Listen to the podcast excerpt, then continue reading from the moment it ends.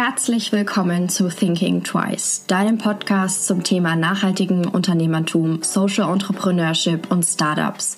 Hier werden jede Woche Gründerinnen, Gründer, inspirierende Menschen oder Startups zum Thema Gründen, Fuck-ups und Learnings interviewt. Ich möchte euch motivieren, inspirieren und anregen, euer eigenes Ding zu starten oder einfach neue und einzigartige Menschen kennenzulernen.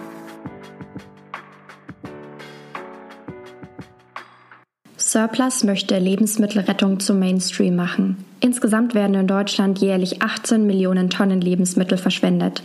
Das möchte Surplus ändern.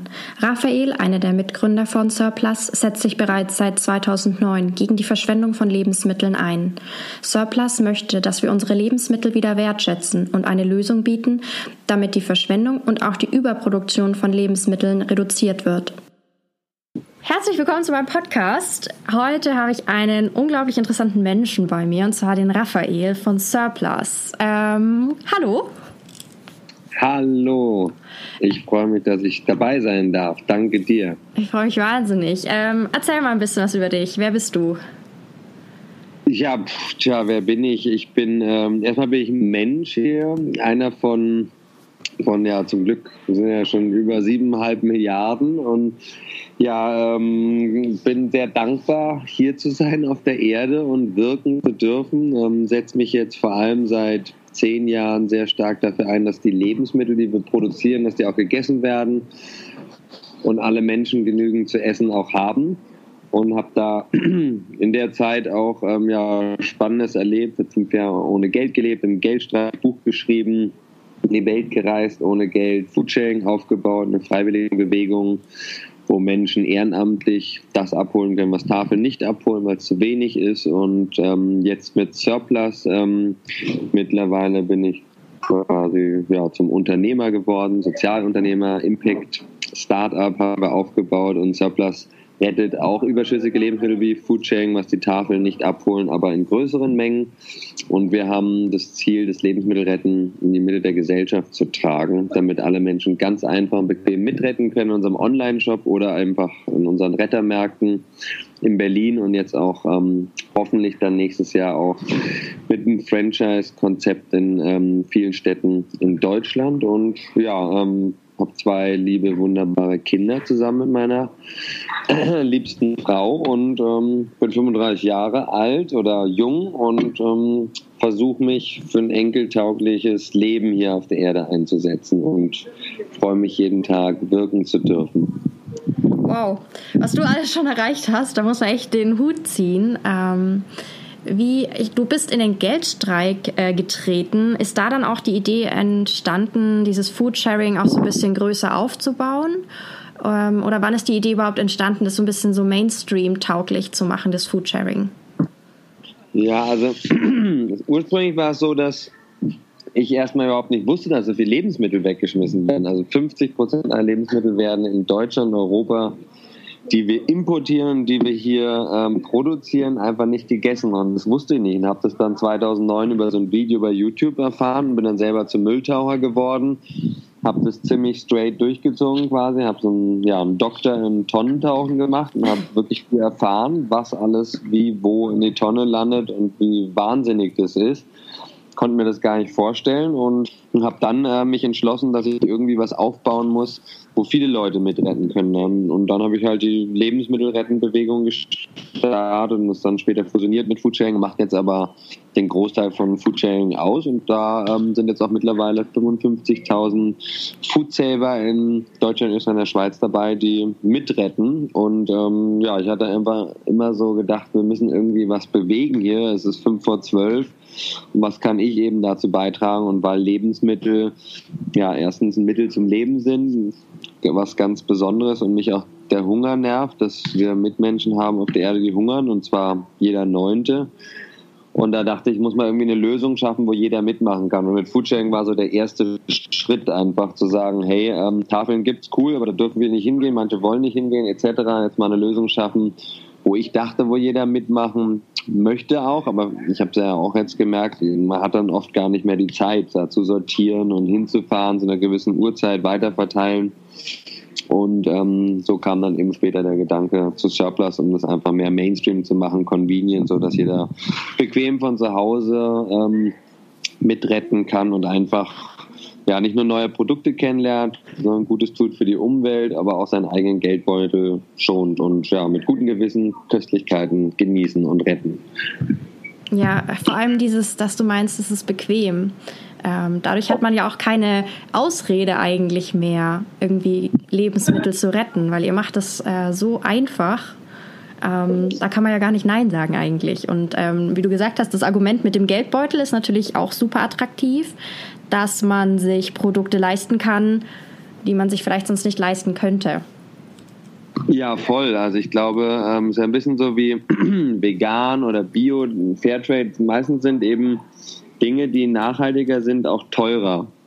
Und mit Surplus haben wir jetzt wirklich eine super Lösung geschaffen, wo die Leute nicht nur eben entdecken können, so ein bisschen so, ja, so eine Wundertüte. Man weiß ja auch nicht immer, was es bei uns im Rettermarkt gibt oder auch im Online-Shop. Das ist ein ständig wechselndes Angebot auch. Wir haben auch Retterboxen, vegan und bio und ähm, vegetarisch fürs Büro. Da kriegt man dann einfach sowas zugeschickt und dann ist es quasi wirklich wie ein Überraschungsei jedes Mal, aber dass man eben äh, der Welt was Gutes tun kann und gleichzeitig dabei Geld sparen, also so eine Win-Win-Win-Situation.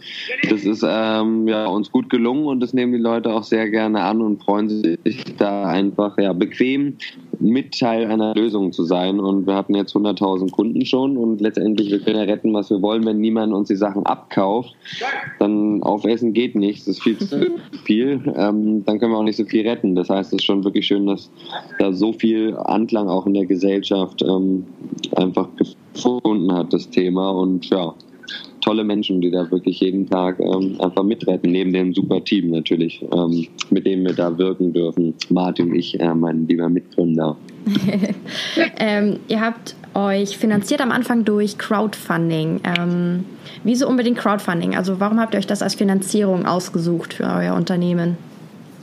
Also Crowdfunding, äh, ich, ich, ich plädiere immer dafür, dass eigentlich alle Menschen wirklich schauen, äh, was haben sie in ihrem Herzen drin. Und ähm, ja, wir wollen eigentlich, glaube ich, alle irgendwie, dass wir in Frieden und im Einklang miteinander, ähm, also mit den Menschen, aber auch mit den ja, anderen Lebewesen, mit den anderen, mit dem ganzen Ökosystem leben. Und dann ist immer die Frage, ja, was kann ich denn dazu beitragen? Was kann ich ähm, auf den Weg bringen, was kann ich verbessern oder so und dass man da auch nicht immer nur warten sollte, bis andere irgendetwas tun, ähm, das Ruder in die Hand nehmen, sondern da selbst so ein bisschen, wie Gandhi schön gesagt hat, be the change you wish to see in the world.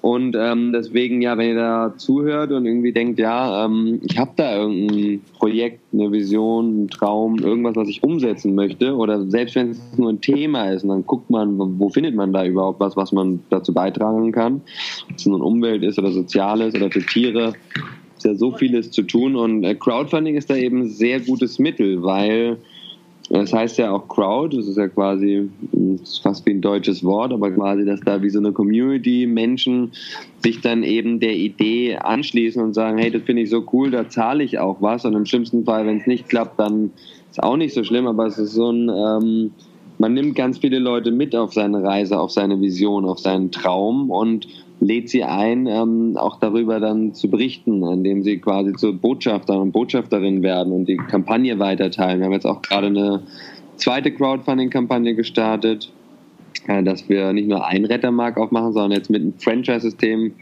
dann auch Surplus in die ganzen deutschen Städte bringen. Und ja, wer da halt irgendwas machen möchte, bewegen möchte hier in der Welt, dann kann man, irgendwo muss man ja dann meistens Geld doch ähm, in die Hand nehmen und das dann aber von ganz vielen Menschen. Wir hatten bei der ersten über 1700 Supporter. Das ist äh, was sehr Besonderes, weil man da auch spürt, man ist getragen und die Idee kommt irgendwie an und ähm, außerdem ist es ja wie so eine kleine Vorfinanzierung. Also egal, was man dann macht, oft kann man ja dann auch den Menschen was anbieten von dem, was man dann macht. Und dann mhm. bezahlen die halt im mhm. Voraus und hat so, auch wenn es nur kleine Summen sind, aber auch wir hatten damals 90.000, klingt viel, ist aber letztendlich ziemlich wenig. Äh, es geht alles schnell weg. Ist eine sehr schnelle, gute Art und Weise, ähm, um seine Träume zu realisieren, ohne jetzt kompliziert irgendwelche Anträge bei einer Bank zu stellen für ein Darlehen und alles sowas. Schon wirklich gucken, Proof of Concept, läuft es schon mal in der Theorie zumindest, kommt es an und dann kann man es ja auch weiterentwickeln, wenn es erfolgreich war. Ja, ich finde es auch super interessant, was du gesagt hast mit dem Proof of Concept. Da merkt man dann auch, ob wirklich die Kunden das Konzept annehmen, ob sie es verstehen, so wie du es konzipiert hast. Und ähm, genau, dann ja. hast du eine Crowd hinter dir, Menschen, die das supporten. Und das ist natürlich der Hammer. Und wenn die dann ja. das erzählen und Unterstützer werden, ähm, das wäre genial. Ähm, wie, also wie, ich finde es ganz spannend, weil wir in Deutschland, habe ich das Gefühl, haben dieses Vorurteil abgelaufen ist schlecht. Also wenn das abgelaufen ist, ist das ja. ähm, Produkt nicht mehr genießbar. Wie geht ihr damit um? Wie schafft ihr das, in die Köpfe zu kommen und zu sagen, das ist nicht schlecht? Ja, also das ist auch, ähm, also wir sind ein Impact-Startup, das heißt, wir wollen erstmal grundsätzlich mit unserem Wirken, mit unserem Unternehmertum die Welt verändern, besser machen, ähm, nachhaltiger gestalten. Aber wir wollen auch darüber hinaus wirklich ein Umdenken in der Gesellschaft, sei es in den Köpfen der Menschen, vorantreiben, aber auch in der Industrie, in der ganzen Lebensmitteleinzelhandel, Produktion und überall da, wo Lebensmittel irgendwo gehandhabt werden. Mhm. Und da 50 Prozent der Verschwendung in ähm, Deutschland in den Privathaushalten stattfindet, ist auch ganz wichtig, dass wir alle achtsamer mit Lebensmitteln umgehen, weil ökonomisch gesehen können die meisten von uns sich das erlauben, quasi einfach wegzuschmeißen immer ja. wieder, ob nun im Restaurant oder zu Hause und weil man irgendwie die Vorratskammer und den Kühlschrank nicht im Griff hat oder so. Aber ethisch, ökologisch gesehen ist das eine Vollkatastrophe. Ja. Und ähm, wir produzieren so viel Lebensmittel, dass alle Hungernden viermal ernährt werden könnten von diesen Lebensmitteln, die wir nur wegschmeißen auf der Erde. Und ähm, dazu gehört dann natürlich auch, dass wir einfach ähm, seit 37 Jahren ein Mindesthaltbarkeitsdatum haben. Also sollte eigentlich die Verbraucher und Verbraucherinnen schützen. Das hat aber dazu geführt, dass mittlerweile auf Flasche ein Datum draufsteht und bei Salz genauso und bei ähm, allen Lebensmitteln und wir uns gar nicht mehr auf unsere Sinne verlassen, sondern mittlerweile einfach so ein bisschen auch entmündigt wurden oder uns da entmündigt haben und eben nicht mehr schauen, ist der Joghurt denn noch gut, indem ich ihn öffne. Also erstmal gucke, okay, war gekühlt, ähm, sieht nicht aufgebläht aus, Verpackung intakt aufmachen, ah, sieht top aus, riecht gut ähm, und dann einfach probieren und da nicht mehr unsere Sinne einsetzen. Und das wollen wir mit Surplus auch erreichen, dass die Menschen wirklich mehr auf sich und ihre Sinne vertrauen, riechen, schmecken, schauen anstatt nur dieses MHD zu kontrollieren und danach einfach das sogar ungeöffnet wegzuschmeißen. Und da wollen wir den Menschen einfach Mut machen. Und wir selber kontrollieren das auch natürlich alles in unseren Rettermärkten und im Lager. Also alles, was ankommt, wird kontrolliert. Wenn es abgelaufen ist, ähm, sensorisch, das sind eben äh, Riechen, Schauen und Schmecken ähm, und teilweise auch mit Laboren, aber das braucht es in der Regel gar nicht. Das heißt, unsere Sinne sind da so perfekt, dass wir es mitbekommen. Es gibt ja auch die Risikolebensmittel, also ähm, Hackfleisch oder Eierspeisen und so, die haben dann auch kein Mindesthaltbarkeitsdatum, sondern ein zu verbrauchen bis, also ein Verbrauchsdatum. Und da wiederum ist das eine harte Deadline, da darf man das nicht mehr verkaufen und man soll es auch nicht mehr essen, weil es wirklich ungesund und sehr kritisch werden kann, wenn man dann sowas isst, was abgelaufen ist vom Verbrauchsdatum. Aber mhm. das Mindesthaltbarkeitsdatum heißt ja nicht sofort tödlich ab, ähm, sondern das, stellt der Händler, der Produzent, ähm, also der das produziert hat, der äh, setzt dieses Datum fest und in der Regel natürlich mit einer dicken, fetten Pufferzeit, so dass man sagen kann, ja, also das ist noch weit, viele Monate ähm, vor dem Datum oder Zeitpunkt vielmehr, wann dieses Produkt wirklich ähm, ja nicht schlecht ist, aber Richtung schlecht wird, weil eigentlich der Hersteller sagt nur mit diesem Mindesthaltbarkeitsdatum Geruch, Farbe, Geschmack, Nährwerte, und so ist alles im perfekten Zustand, wie als ob es gerade die Fabrik verlassen hat. Und danach beginnt dann das Produkt quasi abzubauen. Ähm, und das kann aber eben auch noch ähm, sehr lange im super Zustand sein. Und die sichern sich damit nur ab, weil wer das nach dem Mindesthaltbarkeitsdatum verkauften Lebensmittel übernimmt dann auch die Haftung. Das heißt, bis zu diesem Datum ist der Hersteller in der Pflicht. Und wenn jetzt ein Supermarkt es verkauft, so wie Surplus, online, ähm, dann musst du halt dafür sorgen, dass die Lebensmittel noch genießbar sind. Du kannst ja nicht mehr sagen, naja, ähm, ist ja der Hersteller, der sagte, das war noch gut. Nee, da sichern die sich eben ab. Aber theoretisch gesehen darf jeder Supermarkt in Deutschland Lebensmittel auch ähm, nach dem Mindesthaltbarkeitsdatum verkaufen und das wollen wir auch vorantreiben, dass das irgendwann Standard wird, so wie vegan, Bio und Fairtrade, dass es gerettete Lebensmittel eben überall gibt. Ähm, meinst du, dass es in Supermärkten deshalb nicht verkauft wird, einfach aus Angst vor oder einfach, dass sie sich eben nicht äh, dafür haften wollen für die abgelaufenen Lebensmittel, falls da irgendwas passieren sollte? Ja, es ist erstmal natürlich tief verankert mittlerweile im Einzelhandel, dass es einfach wie ein No-Go ist dass man keine Lebensmittel verkauft, die abgelaufen sind. Weil ja, zum einen hat man halt die Haftung, das Risiko, das ist natürlich allen großen Ketten, Konzernen und so weiter alles noch ähm, viel zu heikel. Ähm, zum anderen aber auch so diese Idee, aha, ähm, im Moment ist abgelaufen und so überschüssige Lebensmittel ist noch so ein bisschen so ein Randthema, wo man, ja, so das ist für die Armen und so, oder dann denken Leute, ja, die haben ihr Sortiment nicht im Griff oder ähm, die Supermärkte wollen halt auch immer Top-Qualität ihren Kunden anbieten. Das heißt, ähm, wenn jetzt ein Kunde in den Laden reingeht und auf einmal dann irgendwie Sachen entdeckt, die schon ganz bald ablaufen oder schon abgelaufen sind, ähm, da äh, das entspricht nicht dem Bild, was ein Supermarkt haben will, dass der Kunde unbeschwert durchgehen kann und es immer alles frisch und alles Top-Zustand und hält noch ganz lange und legt einfach rein und ähm, da haben die noch ein bisschen Sorge. Aber ich glaube, es ist ein bisschen so wie unverpackt. Ähm, Bio oder vegane Fairtrade-Lebensmittel, die gab es am Anfang auch nicht überall. Und wir werden dafür sorgen, dass das irgendwann aber Standard wird.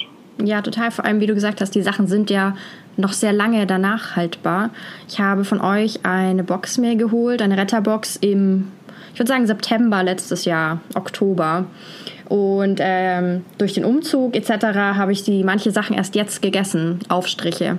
Und ja. die waren ja noch super. Also da war man, klar, man macht sie auf und probiert, aber kein Problem. Und ähm, da muss aber auch diese Angst ein bisschen weg, glaube ich, aus den Köpfen. Aber da macht ihr schon mal einen großen Schritt, wirklich diese Angst ein bisschen, ähm, einfach so die Aufklärung zu leisten. Hey, ja. was ist denn überhaupt? Wann, was ist, wenn ein Lebensmittel schlecht ist? Oder was passiert mit dem Mindesthaltbarkeitsdatum, mit dem Lebensmittel danach? Es ist ja nicht ja. so, als ob das Lebensmittel weiß, Jetzt bin ich abgelaufen.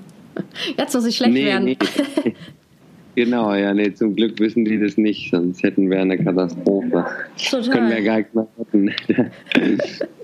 ähm, genau, ihr habt ja den Online-Shop und aber auch wirklich, wirkliche Läden, wo die Leute reingehen können. Ähm, wie macht ihr das? Wie handhabt ihr das auch? Weil ihr habt ja kein festes Sortiment. Ist es dann wirklich so eine Wundertüte, wenn der Kunde da reingeht zu euch? Ja, also man muss schon sagen, am Anfang war das auch sehr begrenzt. Wir hatten 30 Produkte gestartet vor ein bisschen mehr als eineinhalb Jahren, mhm. haben mittlerweile über 600 Produkte und jetzt kriegst du eigentlich alles, was du willst. Also in den Rettermärkten haben wir auch Obst und Gemüse, Tiefkühl mhm. und ähm, ja, halt normale gekühlte Lebensmittel, Molkereiprodukte oder auch vegane ähm, Ersatzmolkereiprodukte oder so. Aber ähm, wir haben halt nicht, man kann es jetzt nicht sagen, ich will jetzt diese Barilla-Nudeln oder ich möchte mhm. ähm, diese Süßigkeit, sondern es gibt immer Süßigkeiten, es gibt immer Grundnahrungsmittel, es gibt immer Suppen, es gibt immer irgendwelches Gemüse, immer irgendwelches Obst und ähm, ja, und wir haben uns jetzt aber auch entschlossen, weil die Kunden sich das wünschen, einfach auch Produkte ständig ins Sortiment aufzunehmen, die jetzt auch gar nicht gerettet sind, aber den Menschen helfen, einfach nachhaltiger zu leben, enkeltauglicheren Lebensstil zu pflegen, ob das nun ja ökosoziales Klopapier ist, eine Po-Dusche, Menstruationstasse ähm, für die Frau, ein Rasierer mit einer Rasierklinge, was mhm. was Gutes, handfestes, Öko-Waschpulver ähm, und ähm, ja solche Dinge eben, die den Menschen helfen, ökologischer zu leben und die gibt es dann auch ständig im Angebot. Aber ja, wir wachsen ja quasi, wir sind ja jetzt schon mit bei drei Rettermärkten und haben auch über 100.000 Kunden schon gehabt und 600 Partner, von denen wir die Lebensmittel beziehen. Deswegen haben wir auch ein Sortiment, was ähm, immer stetig wächst ähm, und so nicht nur die Produkte mehr werden, sondern auch ja, es immer mehr ähm, normale Nudeln gibt und nicht mehr irgendwelche ausgefallenen oder ja einfach, dass die Leute sich auch mehr äh, dran gewöhnen können. Ja, da bekommen sie eigentlich alles, auch wenn es nicht immer die Marke ist, ähm, die sie im Kopf haben, aber alles, was man eigentlich so für einen Wochenendeinkauf oder einen Wocheneinkauf braucht, kann man bei uns auch ähm, bekommen. Und im Online-Shop verkaufen bis jetzt aber nur verpackte Lebensmittel ähm, und das ähm, ja, werden wir auch irgendwann noch ändern, aber erstmal ist das einfacher, weil wir möchten ja nicht, dass die Lebensmittel schlecht werden und das ist einfach bei Verpackten dann einfacher, der ganze Versand. Ja. Ähm, wie war so die Reaktion von den Großhändlern, auf die ihr zugegangen seid? Ähm, Wie fanden die das, eure Idee oder euer Konzept? Super, also ähm, man kann schon sagen, dass das Interesse ähm, auch durch den Druck, der in der Gesellschaft entsteht, von der Vereinten Nationen ist das Ziel bis 2030 50 Prozent der Lebensmittelverschwendung zu reduzieren. Die Merkel hat sich dafür auch schon ausgesprochen und letztendlich möchte ja niemand was wegschmeißen. Manche trauen sich halt noch nicht, also beziehen ja auch von Produzenten, Logistikern, Zwischenhändlern ähm, Lebensmittel. Manche trauen sich das halt noch nicht so zuzugeben und wollen dann nicht gleich offiziell Partner von uns werden, sondern sagen, ja, machen wir mal, aber wollen wir jetzt noch nicht unseren Kunden erzählen, dass wir da nachhaltig sind, indem wir es abgeben oder wir müssen ja dafür auch was bezahlen, aber mh, mm, dass die also dass man schon merkt, das Interesse wird immer größer und die Firmen wollen nachhaltiger agieren und da sind mhm. wir dann eigentlich mhm. eine, ein super Partner für, weil wir nehmen denen was ab, wofür sie vorher Entsorgungsgebühren bezahlt haben und schätzen jetzt deren Lebensmittel. Deswegen ähm, ja, ist das auch schön zu spüren, dass das so viel Anklang findet bei den Partnern, von denen wir die Lebensmittel beziehen. Ja, und man muss auch dazu sagen, ihr nehmt ja der Tafel beispielsweise auch nichts weg. Genau, also das war uns klar von Anfang an ganz wichtig, dass die Lebensmittel, die wir beziehen, die Tafel, die retten 200, 300.000 Tonnen jedes Jahr, aber es gibt Millionen Tonnen, die weggeschmissen werden und dass wir da immer nur das abholen, was die Tafeln eben nicht nehmen, weil es zu viel ist, weil es zu abgelaufen ist, weil es Pfand hat, weil es alkoholisch ist, mhm. weil es ein Hipster-Produkt ist und keiner will es etc. Also da gibt es trotzdem noch sehr viel, was zu retten ist und ähm, das ist auch ganz wichtig für uns und unsere Partner, das Tafel-First-Prinzip. Ja, ja, toll.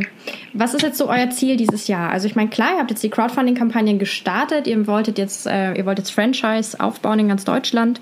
Ähm, was habt ihr noch für Ziele? Ja, also wir haben natürlich ganz viele, viele, viele Ziele, aber das ist auch immer wichtig, Fokus, Fokus, Fokus und sich nicht zu viel auf einmal vornehmen. Mhm. Das heißt, mhm. ähm, erstmal dieser, die Crowdfunding-Kampagne hoffen wir natürlich, dass die ähm, Erfolg hat und da ganz viele Leute wieder mit dabei sind und dass wir dann auch wirklich uns auf das Franchise vorbereiten können, weil das sind natürlich viele, viele Monate der Vorarbeit, ähm, damit die Prozesse alle optimiert sind, damit die ja alle Sachen ineinander übergehen wie so ein Uhrwerk ähm, bei uns, aber dann natürlich auch, wenn es dann die externen Franchise-Partner sind, ähm, da dann auch zu gucken, dass wir die Lagerstruktur und ja, ein neues Lager ähm, finden, um dann natürlich auch diesen größeren Volumen an Lebensmitteln, die wir da durchjagen, auch gerecht werden zu können mhm. und wollen in Berlin selber auch noch zwei weitere Rettermärkte aufbauen und den Online-Shop einfach ähm, weiter pushen mit ja, noch mehr Produkten und noch ähm, komfortabler gestalten, dass dieses Convenient für alle sogar ja, noch einfacher wird, bequem mitzuretten. Mhm. Was würdest du jetzt jene, jemanden raten, der sich jetzt gerade überlegt, was zu gründen, vor allem in diesem Nachhaltigkeitsbereich, wie ihr seid? Ähm, was soll er, auf was soll er achten? Was waren eure Learnings so aus der Anfangszeit auch? Ja, also ich glaube, was total wichtig ist, ähm, also erstmal überhaupt zu gründen. es gibt äh, leider nur 10, 20 Prozent der Gründer und Gründerinnen sind Frauen. Das heißt, erstmal braucht viel mehr Frauen. Es braucht überhaupt viel mehr Menschen, die den Mut haben zu sagen, hey, ich mache jetzt einfach mal was und ich rede nicht nur darüber oder träume nicht nur darüber, ähm, sondern einfach zu probieren. Und natürlich scheitert da vieles, aber da lernt man trotzdem so viel. Das heißt, einfach den Mut aufbringen, das, was man irgendwie bewegen möchte hier auf der Welt, dass man das angeht und nicht nur einfach ähm, ja, Träume träumen lassen Total. sein, um da wirklich anzufangen. Und dann ähm, einfach auch Fokus und Lean. Also ähm, Lean heißt möglichst schlank gestalten, so dass es eben nicht oh Gott, dafür brauche ich XYZ und das ist alles so ein riesengroßer Berg und ich schaffe es irgendwie überhaupt gar nicht anzufangen, sondern zu sagen, okay, ich möchte was groß machen, ich fange aber erstmal klein an und mhm. starte quasi mit so einem MVP, Minimum Viable Product, also mit einer ganz einfachen Version, ob das nur ein kleiner Laden ist, ein kleines Buch, ein kleiner Film oder egal, was man halt machen möchte, bewegen möchte ähm, erstmal klein, einfach starten, schnell und dann die Fehler schnell korrigieren und ähm, sich in die richtige Richtung da weiter bewegen. Und dann Fokus eben, auch wenn man ganz viel machen möchte am Anfang, sich lieber auf ganz wenige Dinge konzentrieren oder manchmal auch wirklich nur eine Sache mhm. und die gut machen, anstatt nicht äh, so viele Dinge auf einmal, so wie auf drei Hochzeiten tanzen. Das geht halt nicht so gut. Also muss ich schon für eine Hochzeit entscheiden. ja, das glaube ich auch. Also vor allem diese Konzentration irgendwie auf ein Ding und dann kann man ja immer noch sich entwickeln und weitermachen und weiter ausbauen. Genau, und keine Angst haben vom Scheitern, keine Angst haben vor Rückschlägen, sondern jede Erfahrung, die man macht, einfach ähm, aufnehmen, wertschätzen und es besser machen. Aber ja, so wie ein Kind, wenn das irgendwie schon Angst hätte zu, zu fallen, dann wird es ja. nie laufen können. Und so ist es beim Unternehmen auch. Also wenn man was unternimmt, dann geht es halt auch schief oder ähm, gehen Dinge schief, aber es sind ganz viele Learnings, die man da mitnehmen kann. Ja, ich denke auch, man muss sich von diesem Begriff des Scheiterns ein bisschen verabschieden, weil das ist so negativ äh, belastet. Aber ja. wenn es scheitert, das Unternehmen, das ist nicht negativ. Man hat so viel mitgenommen, so viele Erfahrungen gesammelt, so viel genetzwerkt. Ähm, das ist nur positiv. Ja, total, ja. Also ähm, ja, das finde ich auch. Also da muss man sich ein bisschen, darf man nicht zu viel Angst haben, wie du gesagt hast. Das finde ich super wichtig. Ähm, ich vielen, vielen lieben Dank für deine Zeit und deine super interessanten Insights. Ähm, das war super spannend. Ich drücke euch die Daumen bei eurer Crowdfunding-Kampagne ähm, und bedanke mich. Ja, ganz lieben Dank dir ähm, fürs, fürs Wirken und euch da draußen ihr zuhört, glaubt an euch und eure Träume und Visionen und fangt an, Schritt bei Schritt da was umzusetzen. Tut euch mit tollen, lieben Menschen zusammen. Wenn ihr sagt, ihr wollt es nicht alleine machen, macht auch noch mehr Spaß mit einem Gründer oder Gründerin zusammen was auf die Straße zu bringen und ja, ähm, lebt eure Träume und viel Freude weiterhin beim ja, endlichen, enkeltauglichen Planeten, Welt gestalten und damit wirken, helfen. Tausend Dank euch. Ja, wenn jetzt meine Hörer nicht motiviert sind, was zu machen, dann weiß ich auch nicht. vielen, ja. vielen lieben Dank. Ich hoffe, dir hat diese Folge gefallen. Wenn ja, erzähle es gerne weiter an andere wundervolle Menschen, Freunde, Familie und lass es sie wissen. Du kannst mich auch sehr gerne bewerten und dann freue ich mich aufs nächste Mal.